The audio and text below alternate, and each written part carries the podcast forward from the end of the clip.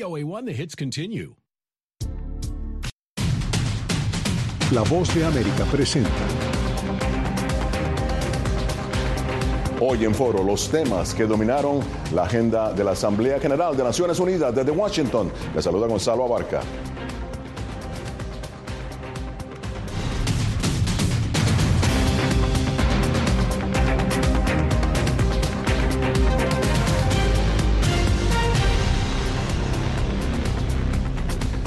Seguridad, inmigración, democracia, economía, Ucrania y reformas a organismos internacionales fueron los temas prioritarios destacados por los presidentes y jefes de Estado del hemisferio occidental en la séptima octava Asamblea de Naciones Unidas. Jaime Moreno, desde la sede de la ONU en Nueva York, nos amplía. Jaime, el presidente de Estados Unidos, Joe Biden, en su discurso inaugural el martes, presentó a la comunidad internacional los temas, los desafíos que según él enfrenta Estados Unidos. ¿Cuáles son esos temas? Adelante. Hola Gonzalo, quizás uno de los temas para destacar es su intervención sobre la guerra en Ucrania y las implicaciones que tiene para el futuro de las democracias según el presidente Biden. Asegura él que si el mundo no mantiene una postura fuerte frente a Vladimir Putin y su invasión a Ucrania, ningún país estará a salvo. Tenemos que hacer frente a esta agresión manifiesta hoy y desalentar a otros posibles agresores mañana. Por eso es que Estados Unidos, junto con sus aliados en todo el mundo, seguirán apoyando al valiente pueblo de Ucrania, defendiendo su soberanía, integridad territorial y su libertad. Gonzalo, en su discurso el presidente Biden respaldó la propuesta de ampliar a más de cinco los integrantes del Consejo de Seguridad. Un Consejo de Seguridad que se encuentra maniatado, bloqueado para emitir cualquier resolución condenatoria sobre la guerra en Ucrania porque Rusia tiene un poder de veto. Esta reforma es respaldada por el secretario general de la ONU, Antonio Guterres.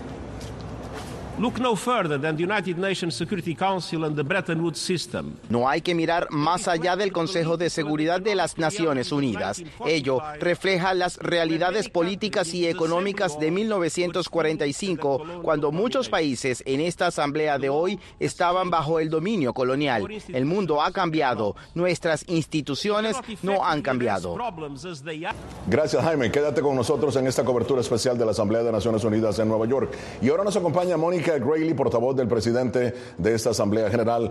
Dennis eh, Francis. Mónica, el presidente Francis aseguró que más que en cualquier otro punto de la historia, se necesita una acción coordinada para responder a los desafíos que enfrenta la comunidad global. ¿Cuál es el reto de mayor preocupación según el presidente de la Asamblea, Dennis Francis? Bienvenida. Hola Gonzalo, muchas gracias a ti por invitarnos. Desafortunadamente no te puedo ir muy bien, pero creo que me preguntas sobre el reto más importante para eh, el presidente de la Asamblea General para esta sesión eh, que se inició eh, al 5 de septiembre aquí en Naciones Unidas. Y el presidente hizo un llamamiento muy importante a los países miembros, que hay que haber unión, que hay que haber unidad, que los países necesitan unirse para resolver, para arreglar todos los retos que tenemos en el momento. Y el presidente eh, Gonzalo tiene cuatro palabras clave para esta sesión, que son paz, prosperidad, progreso y sostenibilidad para todos. Ya, ahora, eh, Mónica, la guerra en Ucrania no fue denunciada por el presidente de la Asamblea, Denis Francis, en presencia del presidente de ese país, eh, Volodymyr Zelensky. Veamos. Excellencies, Excelencias, este mensaje se da a la luz de la continua violación de la integridad territorial y la soberanía de un miembro de las Naciones Unidas, Ucrania. Esa horrenda guerra ha desatado el sufrimiento y la destrucción de innumerables familias. El presidente Francis, ¿no? haciendo un llamado para eh, condenar, unificar a la comunidad internacional contra Ucrania. ¿Cuál es la postura del presidente sobre cómo ayudar entonces a encontrar la paz en Ucrania cuando Rusia es uno de los miembros del Consejo de Seguridad y puede votar o vetar más bien cualquier resolución en su contra? Tú sabes, eh, Gonzalo, que eh, el año pasado la Asamblea General tomó una decisión muy importante que es la resolución 76, que equivale a la sesión pasada, del número 262 y que decide que cualquier veto que, se, que ocurre en el Consejo de Seguridad, que el país que impuso el veto, que dio el veto, tiene que explicarlo en la Asamblea General. Ese es un punto importante porque por esa resolución ya hubo algunas eh, sesiones en la Asamblea General y tú te acordarás, por ejemplo, de la primera sesión que fue con Ucrania, pero, pero desde hace dos semanas eh, con el caso de Mali, eh, para que los países ahí entonces puedan reflexionar sobre lo que ha pasado y también explicar su veto en el caso del país que, que da este veto. Pero lo más importante ahora para el presidente, paz es su eh, primera prioridad, si así podemos decir, la palabra clave que viene en primero eh, en la lista. Eh, lo más importante ahora es que los países se den cuenta, que los países miembros trabajen juntos con, con, el valor del multilateralismo y, y se den cuenta de que sin paz Gonzalo, no hay desarrollo sostenible. Entonces, en esta Asamblea General, el primer, eh, la primera cumbre que hubo fue la cumbre de, los, de los Objetivos de Desarrollo Sostenible, que, que llamamos de ODS, ¿no? ¿Es verdad? Y, y, y, y en esta cumbre también quedó claro que la primera cosa que hay que arreglar en este momento es el diálogo, volver a la, a la, mesa de negociación, a la mesa del diálogo, de la diplomacia, porque sin eso no vamos a avanzar en los otros puntos que son tan importantes, importantes para las personas, porque por eso estamos acá. El preámbulo de la Carta de las Naciones Unidas eh, empieza con nosotros los pueblos, y es para los pueblos que estamos, para las personas que estamos, y eso es importante. Bueno, muchísimas gracias a Mónica Graylin, portavoz del presidente de la Asamblea General de Naciones Unidas, Dennis Francis. Gracias. Y bien, esto es Foro de la Voz de América. En esta Asamblea General hablamos con el subsecretario de Estado de Estados Unidos para Asuntos del Hemisferio Occidental, Brian Nichols. Eh, es algo muy preocupante la posible eh, presencia de cubanos o otras nacionalidades luchando eh, en las filas de Rusia dentro de Ucrania. Y el reclutamiento podría ser trata de personas, podrían estar engañando a la gente o no sé, otras personas podrían tener un papel en, ese reclutamiento eh, en una manera eh, eh, oficial. Pero muy bien, la entrevista completa la puede ver en vozdeamerica.com. Ya regresamos.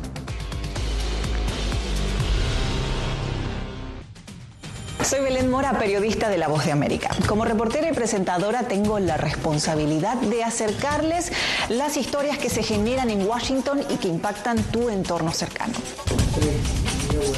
Desde perspectivas diversas en un ambiente informativo en constante evolución que pone a prueba y nos hace poner en la balanza nuestros valores profesionales, te presentamos información veraz, porque en La Voz de América la prensa libre importa. López, periodista de La Voz de América y presentadora del noticiero El Mundo al Día. Informar desde la capital de Estados Unidos es uno de mis mayores logros. Desde Washington, D.C. tengo la oportunidad de llevarles a ustedes las voces que claman por la democracia y los derechos humanos. Transmitir esas expresiones y su diversidad es parte de mi compromiso con ustedes, porque en La Voz de América la prensa libre importa. Poder ser la voz de la denuncia de tantas personas que sienten fuertemente vulnerados sus derechos. Una de las, de las patas que sostiene la democracia debe ser la libertad de prensa. Periodismo, la prensa libre importa, una coproducción de La Voz de América con nuestras afiliadas en la región. ¿Cómo garantizar que las voces lleguen a quien tienen que llegar? Impunidad, indolencia de la justicia son nuestros principales enemigos. Disponible en vozdeamerica.com. Soy Fabiola Chambi, corresponsal de La Voz de América en Bolivia. Retratar la complejidad de mi país para una audiencia internacional le ha dado una nueva perspectiva a mi labor como periodista. Desde esa mirada descubro en el día a día que el trabajo que realizo en La Voz de América me ha permitido dar vida a los valores del periodismo profesional, aquel que les informa a ustedes, nuestras audiencias, con balance, precisión y profundidad, porque en La Voz de América la prensa libre importa.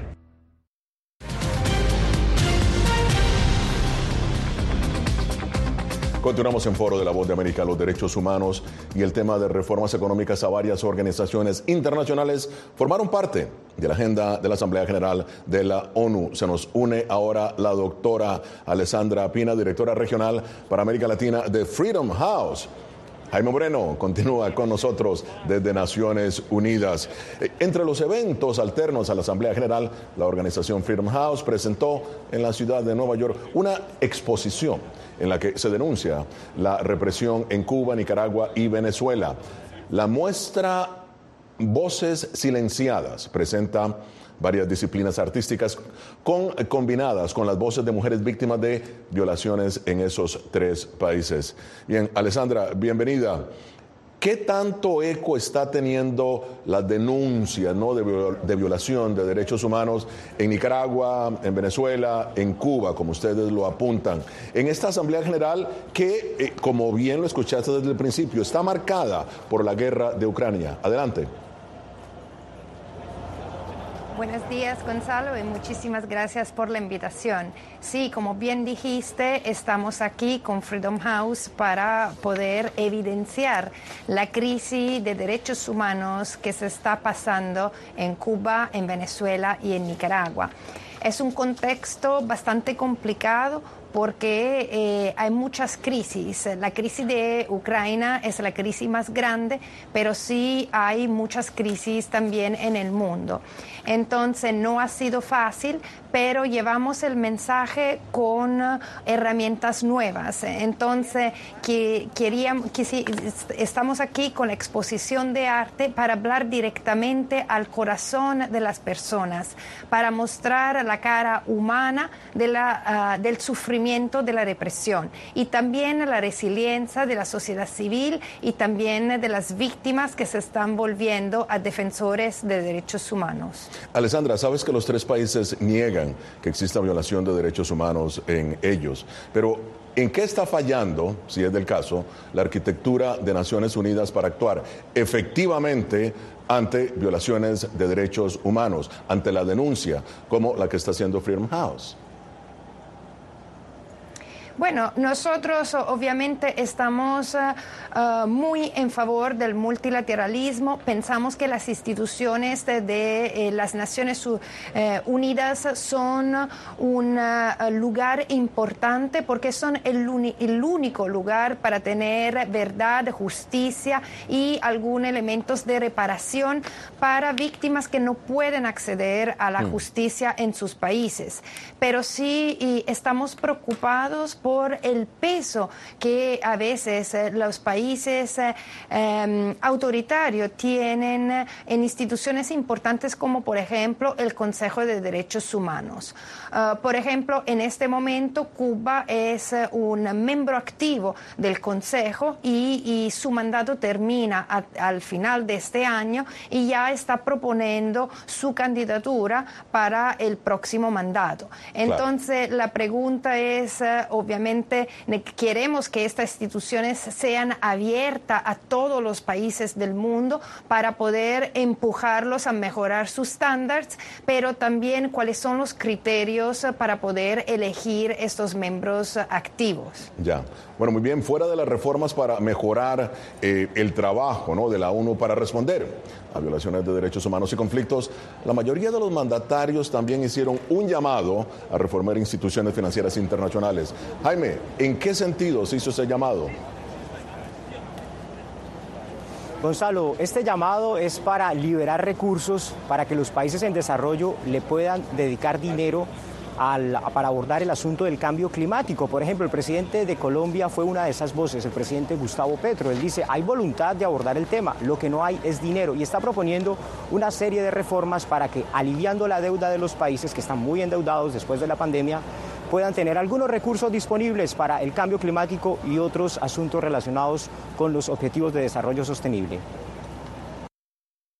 Por eso este presidente del país de la belleza les propone reformar el sistema financiero mundial, el FMI, la banca multilateral, acabar los bloqueos económicos y guiar los fondos del capital privado. Habrá un descenso de la deuda pública mundial y un incremento real de los presupuestos y fondos públicos. Así podremos financiar el plan Marshall por los objetivos del desarrollo sostenible, la justicia social y Esto es Foro de la Voz de América. En esta Asamblea General de la ONU hablamos también con el presidente electo de Paraguay, Santiago Peña. Hemos visto que el sistema multilateral ha entrado en crisis. Tampoco hoy está siendo eh, herramienta para resolver conflictos de Rusia en Ucrania o otras regiones del mundo. La entrevista completa la puedes ver en vozdemerica.com. Ya regresamos.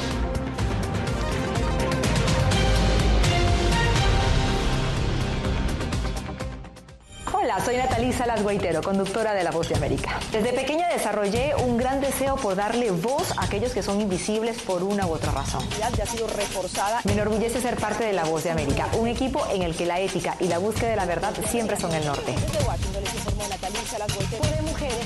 Ser periodista es una gran responsabilidad porque somos defensores de principios de libertad y para mantenerlos, la prensa libre importa.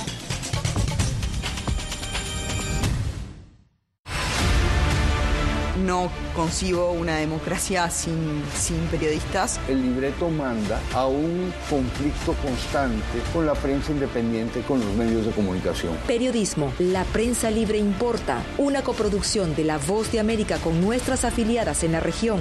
Se ejerció esta profesión con mucho eh, miedo. ¿Cuántos periodistas van muertos ya? Por decir la verdad. Disponible en vozdeamerica.com. desde la capital de Estados Unidos y donde se producen las noticias que más te impactan. La voz de América te conecta con El Mundo al Día. Los hechos más allá de la noticia, para que tomes decisiones bien informadas, en el lenguaje que quieras, donde quieras y como lo prefieras. Conéctate con El Mundo al Día.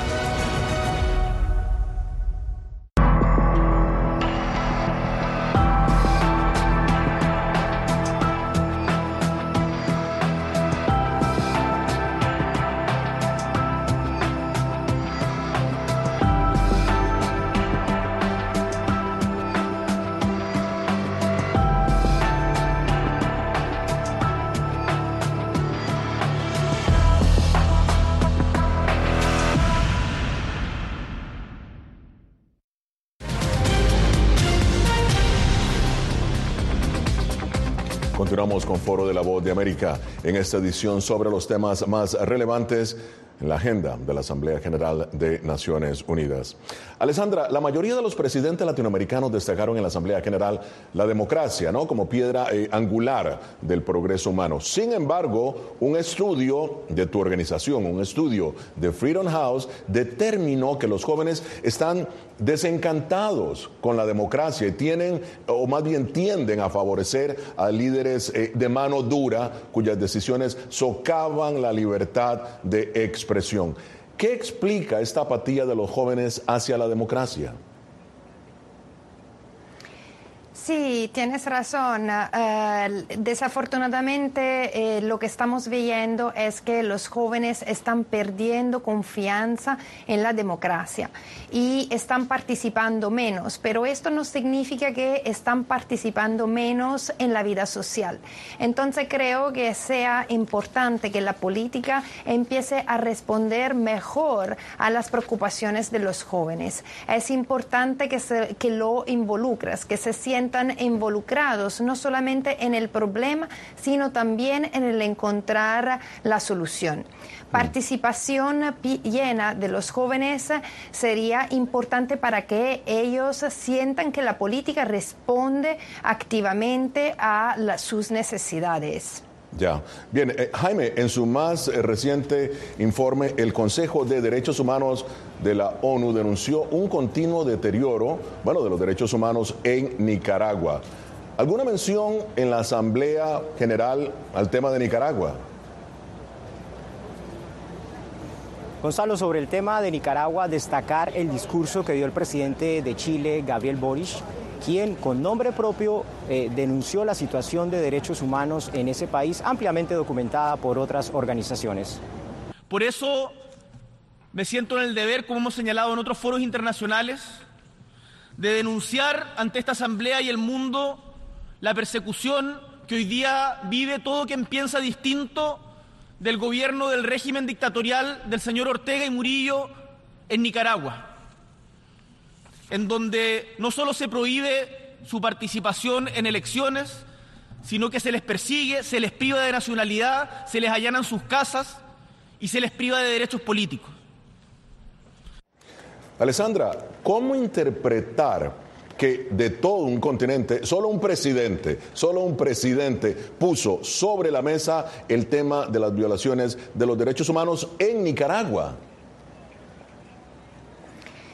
Es muy preocupante. La represión que se está verificando en Nicaragua es una represión selectiva que está uh, interesando a toda la población, sobre todo uh, de la sociedad civil y de la sociedad política. Uh, expresar disenso en Nicaragua hoy en día uh, significa terminar en la cárcel, terminar en exilio y, y, esto está produciendo lo que en inglés se define como un chilling effect. Entonces, eh, donde la gente se cae y, y, y se, y está en, se encierra en su casa. Es una situación muy preocupante. De los 89 presos políticos, cuatro son sacerdotes mm. y, creo que eh, las, las democracias de la región de América Latina necesita levantar la voz y esperamos que el presidente Boric tome el liderazgo eh, para una coordinación, una respuesta coordinada a esta situación altamente preocupante. Ahora, Jaime, los líderes del mundo se enfocaron también en el cambio climático, ya lo hemos mencionado. ¿Qué fue lo más destacado de las intervenciones? Tal vez el discurso del presidente de Brasil, Luis Ignacio Lula da Silva, quien cambia su postura, su óptica, la óptica que tenía el país, por ejemplo, sobre la protección del Amazonas. Él ante la comunidad internacional se comprometió a abordar uno de los problemas que más la afectan y es la deforestación. Ao longo dos últimos oito meses, en los últimos 10 meses, la deforestación en el Amazonas se ha reducido en un 48%. El mundo entero ha hablado sobre el Amazonas. Ahora el Amazonas está hablando por sí mismo. Y en esta Asamblea General de la ONU hablamos también eh, con el canciller de Honduras, Eduardo Enrique Reina, quien explica las razones por las que su país dejó de reconocer a Taiwán y estableció relaciones diplomáticas con China es China. Eh, bueno, eh, creo que fue una decisión que se ha tomado en base a una realidad histórica. La entrevista completa la puede ver en vozeamerica.com. Ya regresamos.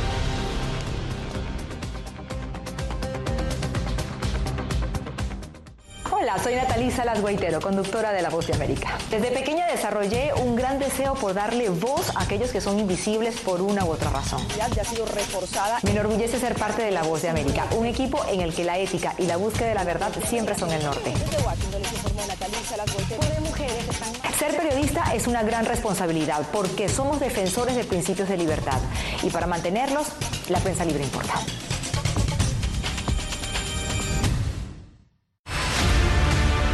No concibo una democracia sin, sin periodistas. El libreto manda a un conflicto constante con la prensa independiente, con los medios de comunicación. Periodismo, la prensa libre importa, una coproducción de La Voz de América con nuestras afiliadas en la región. Se ejerció esta profesión con mucho eh, miedo. ¿Cuántos periodistas van muertos ya? Por decir la verdad. Disponible en vozdeamerica.com.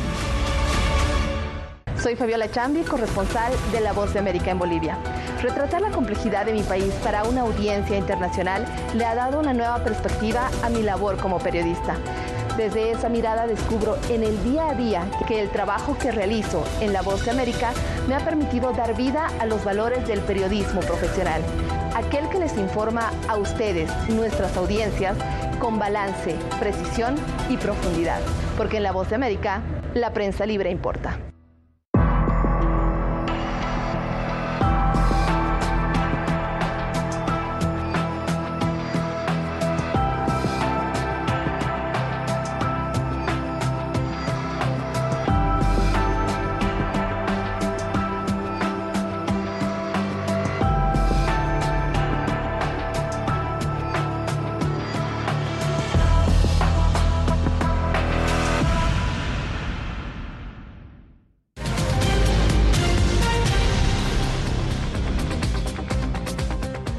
Bien, ya en la parte final de Foro de la Voz de América. Alessandra, eh, pese a que ustedes nombran a tres países en específico en donde, según ustedes, el deterioro de la libertad de prensa, la libertad de expresión eh, está mancillada, sin embargo, haznos rápidamente un resumen del panorama latinoamericano. Adelante. Sí, nosotros eh, estamos sobre todo preocupados por estos tres países, eh, Cuba, Venezuela y Nicaragua, y pensamos que la crisis de derechos humanos tiene que ser tratada como una, crisis regional. Entonces, es bien importante destacar los elementos individuales de estos tres países, pero también es importante analizarlos como una crisis regional. Además, eh, vemos que es, lo que están pasando en estos tres países no son casos solamente aislados, están teniendo consecuencias en otros países de la región que estamos mirando desde cerca. Entonces esperamos que eh, las democracias de la región tomen un liderazgo en denunciar estas violaciones de derechos humanos. Estos tres países tienen más de 1.400 presos políticos y de estos más de 1.000 están en cárceles cubanas. Entonces esperamos que eh, las democracias llaman a, la liberación de los presos políticos y también se empeñan para, para promover um, el la mejoría y el respeto de los derechos humanos, porque sin derechos humanos no podemos tener democracias. Y ahora, eh, Alessandra, en términos generales, un vistazo rápido a lo que es México, el resto de Centroamérica, Sudamérica, rápidamente.